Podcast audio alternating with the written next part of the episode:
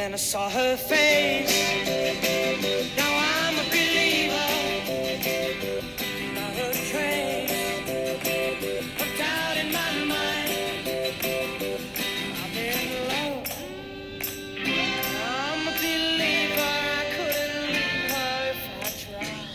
Olá pessoal, tudo bem? Aqui é Débora Espadoto do grupo Livros Mágicos e nós estamos lendo A Sutil Arte de Ligar o Foda-se de Mark Manson.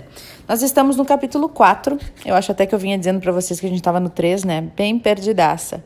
Mas é que hoje é o último subtítulo do capítulo 4 e aí eu percebi que a gente vai pro 5. eu tava dizendo 3 o tempo inteiro, eu acho. Tá? Mas vamos lá, não tem problema. O importante é a mensagem, né? Hoje a gente vai ler então sobre sobre definir valores bons e ruins, tá? Esse é o nosso subtítulo, definindo valores bons e ruins. Então vamos lá. Bons valores são um, realistas, dois, socialmente construtivos e três, imediatos e controláveis. Valores ruins são um, supersticiosos, dois, socialmente nocivos e três, não imediatos e nem controláveis. A honestidade é um bom valor porque está sob o nosso total controle. É baseada na realidade e beneficia outras pessoas, mesmo que às vezes seja desagradável, né? Saber a verdade. Já a popularidade, gente, é um valor ruim.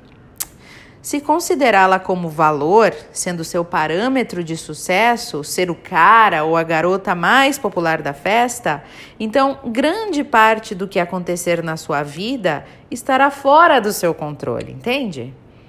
Afinal, você não sabe quem mais comparecerá à festa e provavelmente não vai conhecer metade dos convidados. Além do mais, não é um valor ou parâmetro que se baseie na realidade tá? Qual é a realidade? Você pode se sentir popular ou não, tá? Mas na verdade não tem como saber o que os outros acham de você, entende? O, o ser popular está em você, é o você se sentir ou não. Mas o que eles pensam, né? A gente nunca vai saber. Então, observação aqui: em geral, as pessoas que morrem de medo da opinião alheia têm medo é que os outros pensem o mesmo que elas pensam de si mesmas. Vou repetir. As pessoas que morrem de medo da opinião alheia, alheia, têm medo é de que os outros pensem o mesmo que elas pensam de si mesmas. Olha só. Alguns exemplos de valores bons e saudáveis, tá? Honestidade. Que mais? Autoaprimoramento humildade, autoconsciência, autodefesa, defesa dos outros, autorrespeito, nossa, essa aí, né? Interesse pelo novo é algo positivo. Altruísmo ao invés de, de egoísmo, né? Humildade, criatividade, são todos valores bons e alguns exemplos de valores ruins e que não são saudáveis. Bom, vamos botar na listinha aí. Vê se você se identifica, tá? Alcançar o poder através de manipulação ou violência. Se a gente não, não se identifica, às vezes identifica alguém, né? Sempre é bom fazer esse contraponto, essa identificação, para a gente entender exatamente do que ele está falando. Outro, fazer sexo indiscriminado sentir-se bem o tempo todo, né? Sempre é um positivismo assim total.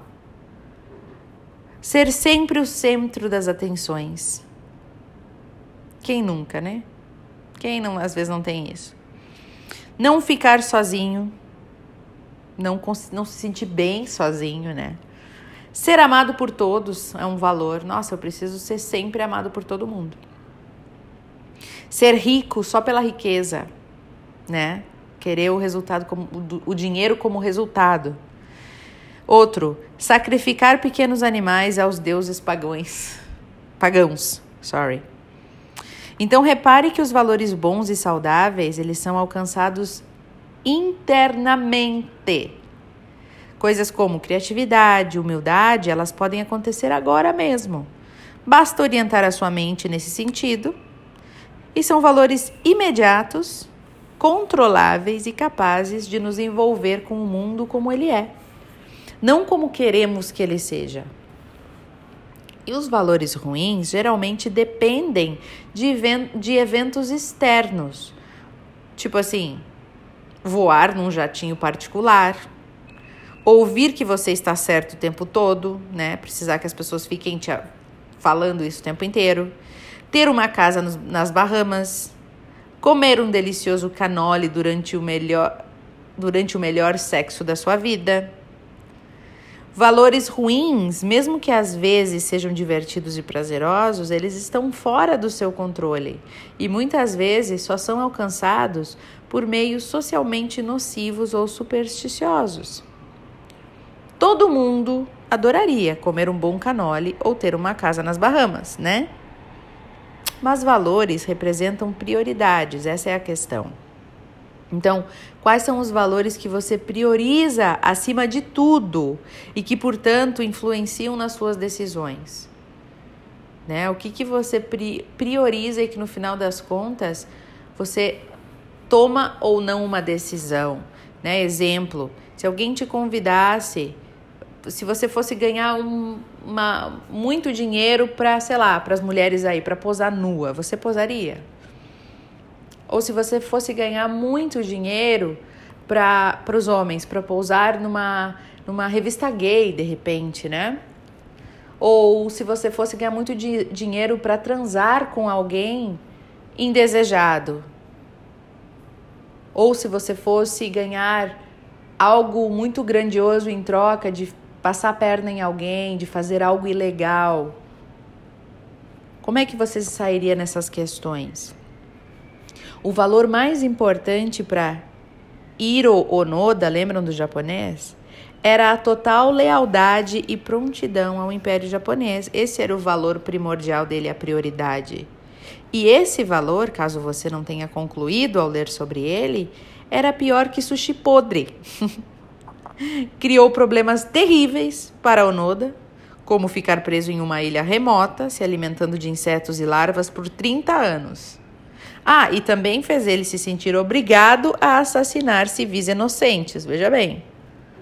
Então, apesar de se considerar um sucesso e de corresponder à própria medida, acho que todos concordamos que a vida de Onoda foi uma porcaria, né?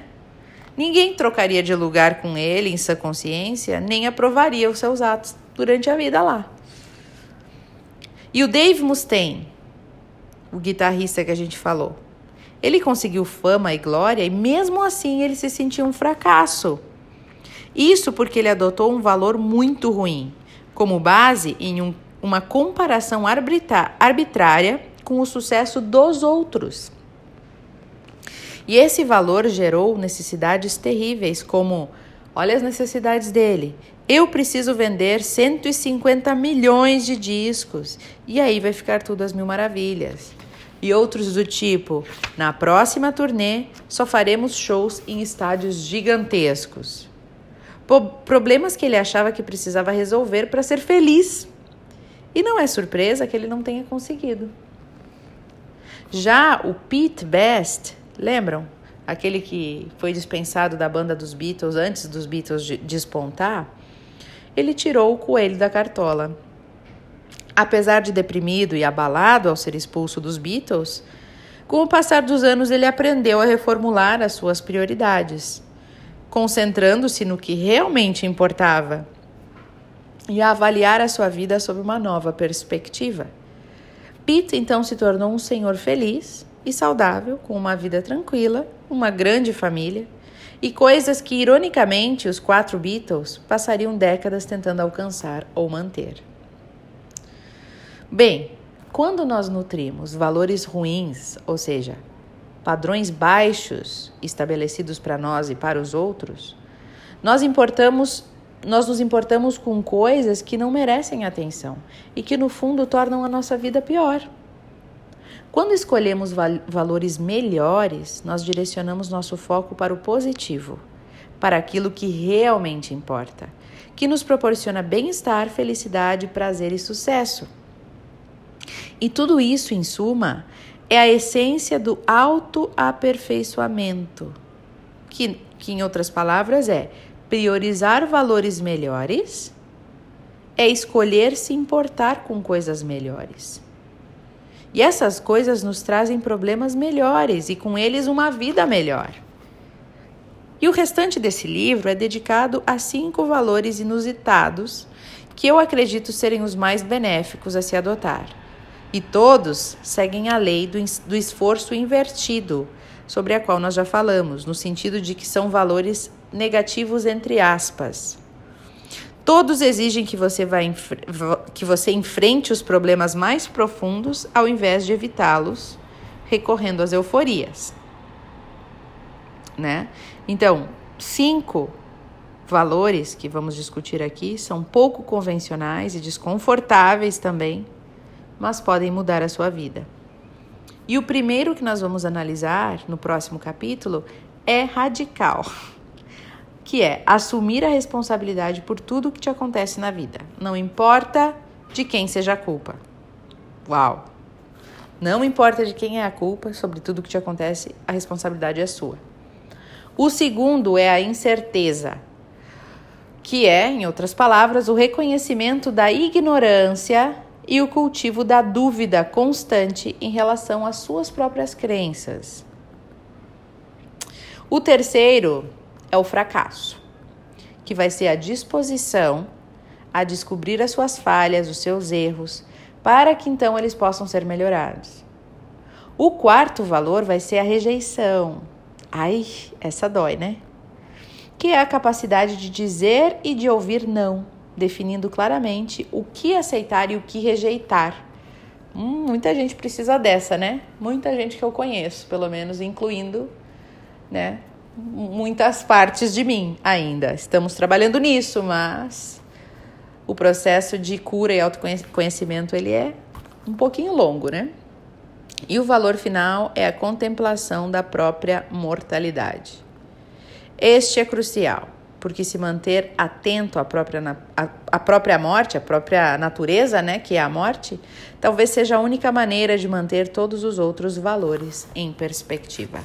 Uau! Então vai ser muito interessante realmente é, entrar por esses, esses, essas reflexões todas. Aliás, esse livro inteiro, a cada página é uma reflexão nova, né? E quando ele fala aqui dos valores, é interessante a gente se perguntar quais são as nossas prioridades, o que, que são nossos valores, aquilo que realmente nos faz decidir se cruzar ou não aquela linha determinante ali, né?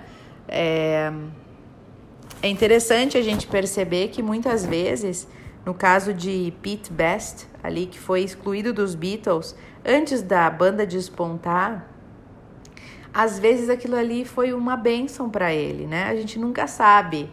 Claro que todo mundo gostaria de ter sido um Beatle, né? Imagina, fama, sucesso, dinheiro, mas como a gente já falou aqui várias vezes, isso não é tudo. Né? O Jim Carrey falou, se, é, se você está ouvindo esse áudio apenas e não ouviu o restante, eu já falei aqui neste livro, o Jim Carrey disse: Eu gostaria que todos um dia fossem famosos, ricos, né? Para entenderem que essa não é a resposta. Então, esse esse cara que foi expulso dos Beatles, talvez ele teve uma grande bênção, né? Vai saber se o cara não ia ser daqueles que ia se perder, que não ia saber lidar com o sucesso, com a fama. Bom, não tá não é difícil a gente achar vários é, famosos aí, cantores famosos que tiraram a própria vida, que se perderam nas drogas, que, se, que, que perderam a carreira, que botaram tudo a perder, que gastaram toda a grana que juntaram, né, por não saber lidar com tudo aquilo. Então, acho que para tudo isso a gente também precisa estar tá muito preparado, né? Querer é fácil, agora realmente viver aquilo, estar naquela situação, é, a prática é outra coisa, né? Então, a gente nunca sabe o porquê que a gente está onde a gente está, o porquê que as coisas nos desviaram do caminho muitas vezes. Mas o que é às vezes uma maravilha para uns pode ser uma desgraça para outros. Então, que a gente saiba aceitar a nossa condição, o nosso momento, tendo a certeza de que a gente fez tudo o que a gente pôde, o nosso melhor. Isso eu acho que é dormir em paz de noite, desligar a luz e a nossa consciência tá tranquila, né? Quando a gente sabe dentro do nosso coração, né? Quando apaga a luz e tá só nós, que a gente sabe, ó, fiz tudo o que eu pude, fiz o melhor que eu pude, né? Então, dentro disso, estou tranquilo né? Errei, sim, errei. Sou ser humano, né? Todo mundo erra, querendo acertar. Então, que possamos ter essa certeza de ter dado o nosso melhor sempre. E assim nós encerramos o capítulo 4, que eu gostei muito.